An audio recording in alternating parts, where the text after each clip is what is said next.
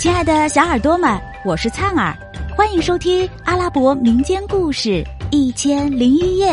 我们将进入一个奇妙梦幻的世界，用耳朵沉醉其中吧。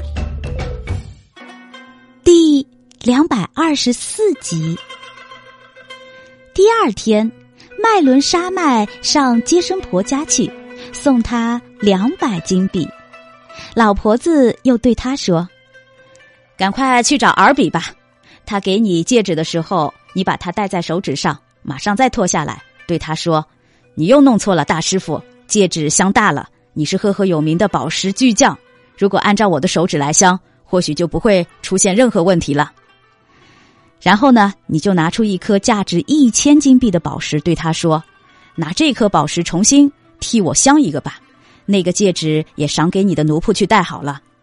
同时呢。”你给他四十个金币，也给每个工匠三个金币。对他说：“这是预付的工钱，其余的部分以后再交给你。”然后啊，你看他怎么回答你。哎，你伯父啊，穷的过不下去了。明天你再带三百金币来接济他吧。麦伦沙麦满口答应。哦，听懂了，一切照办。于是他一刻不停的直奔珠宝集市。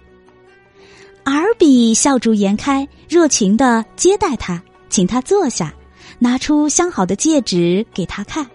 他接过去，戴在手指上，马上脱下来说道：“我是儒雅的人，而你是赫赫有名的宝石巨匠，你该按我的手指尺寸来加工。我想，如果你量一下我的手指，就不该再出现问题。”这个戒指镶大了，你随便赏给哪个奴仆去戴好了。然后他又掏出一颗价值一千金币的宝石，说道：“用这颗宝石照我的手指的大小，请另镶一枚吧。”好，还是您说的对。尔比毕恭毕敬的说，并且量了他的手指。麦伦沙麦又掏出四十个金币。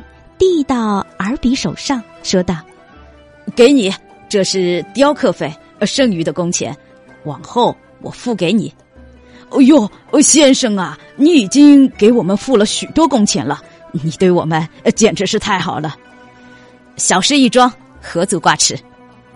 麦伦沙麦得意洋洋，坐着跟他们聊天。当时每一位经过的乞丐都得到他赏给的一枚金币。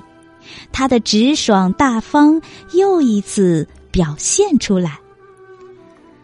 尔比兴高采烈，戴了宝石戒指跑回家，对老婆说：“娘子，简直没有比那个青年小伙子更好的人了。他是我生平所见的第一人。”他在老婆面前把麦伦沙麦的种种美德添油加醋的夸赞了一番。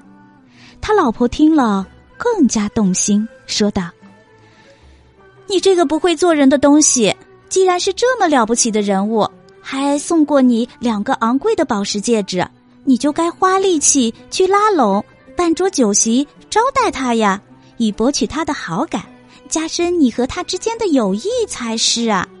如果你很喜欢、欣赏他，他就会常到我们家里来。”那时候你得到的好处就远不止这些了。要是你不请他吃饭，那就只有我出面请他招待他，让他来做我的客人了。你以为我真是那种一毛不拔的人吗？竟说这种话来嘲笑我？哼，你不是一毛不拔，你不过是不会做人罢了。明晚你请他来吃饭吧，不必请人作陪。